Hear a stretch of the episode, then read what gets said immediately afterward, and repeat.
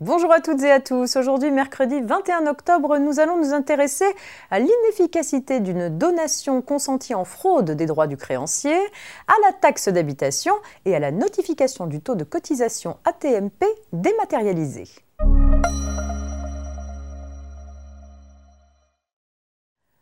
On ouvre ce JT avec une petite histoire de donation consentie en fraude des droits du créancier et ses conséquences.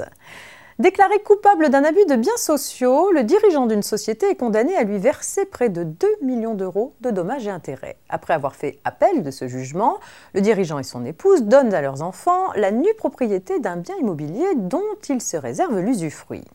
La condamnation du dirigeant est par la suite confirmée par un arrêt devenu irrévocable. La société victime conteste alors la donation qui n'aurait été effectuée, selon elle, que pour mettre à l'abri le seul bien qui lui aurait permis d'obtenir le paiement de sa créance.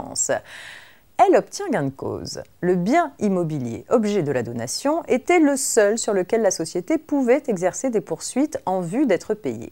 Par conséquent, la donation est inopposable à la société. Elle pourra donc agir comme si la donation n'avait pas eu lieu et faire saisir l'immeuble pour se payer sur le prix de vente.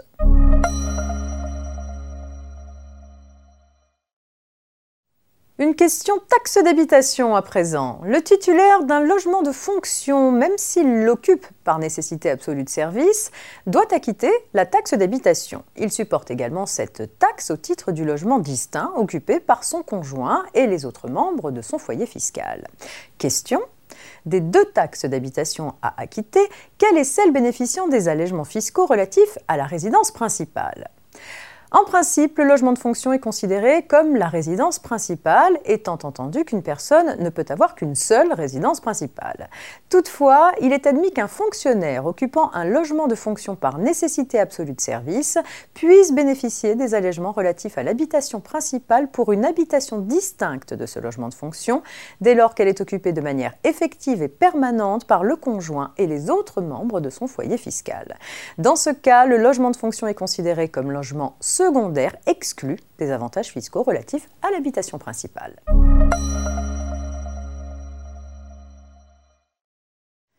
Pour les entreprises de 150 salariés et plus, la notification à l'employeur du taux de cotisation ATMP par la CARSAT, la CGSS en Outre-mer et la CRAMIF en Ile-de-France est obligatoirement effectuée de façon électronique depuis le 1er janvier 2020. Il en ira de même des entreprises de moins de 150 salariés selon un calendrier qui vient d'être fixé par un décret du 8 octobre 2020. La notification dématérialisée des taux de cotisation ATMP deviendra ainsi obligatoire à compter du 1er janvier 2021 pour les entreprises de 10 à 149 salariés et à compter du 1er janvier 2022 pour les entreprises de moins de 10 salariés.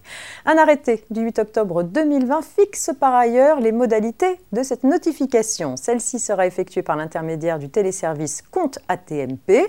Les entreprises ont donc l'obligation d'y adhérer, à défaut, elles s'exposeront à une pénalité équivalent à un pourcentage de 0,5% du plafond mensuel de sécurité sociale en dessous de 20 salariés, de 1% de 20 à moins de 150 salariés et de 1,5% à partir de 150 salariés, multiplié par le nombre de salariés des établissements concernés. Fin de cette édition. Excellente journée et à demain.